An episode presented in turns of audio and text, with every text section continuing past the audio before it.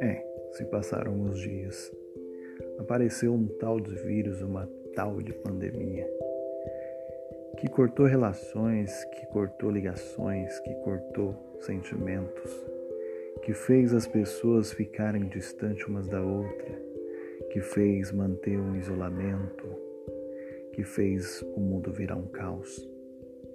Mas o mundo parou. O mundo parou e pensou. E nós não vimos caos, mas vimos pessoas com medo. Pessoas com mais medo que nas guerras. Mas que guerra é essa invisível que afeta idosos, crianças, afeta todos? Afeta economia, afeta mecanismo e afeta sistemas. Afeta o psicológico, psicológico de isolamento, estresse, sentimento. Mas o mundo tem que parar. O mundo parou.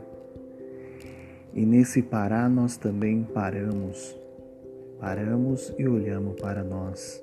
Nós paramos e deparamos com algo também que não gostamos: solidão.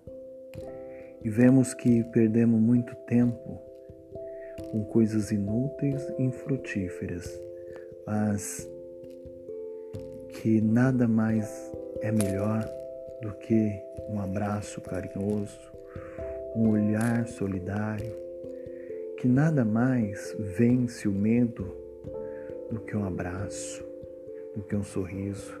Mas não podemos, estamos distante um do outro, podemos acenar, podemos, podemos e podemos tantas coisas, mas deixamos de fazer quando podemos.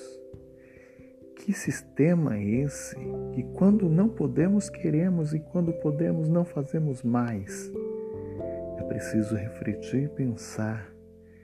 E esses tempos nos faz pensar bastante que não vivemos sozinhos, que precisamos de vez em quando ir ao mercado, que precisamos cumprimentar, que precisamos ouvir, que precisamos ver os parentes e muitas vezes estamos reunidos e temos ódio.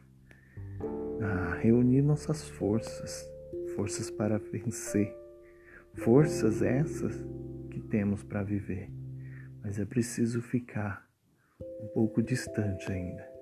Mas vamos voltar, vamos voltar com sentimentos melhorados, vamos voltar com forças renovadas, mas vamos voltar. Fé em Deus, fé em tudo que você acredita. Vamos voltar. Nenhum vírus para o ser humano. Para sim por um tempo, mas nós nos fortalecemos criamos antídotos, métodos, nem que demore um pouco. Ufa, isso vai passar.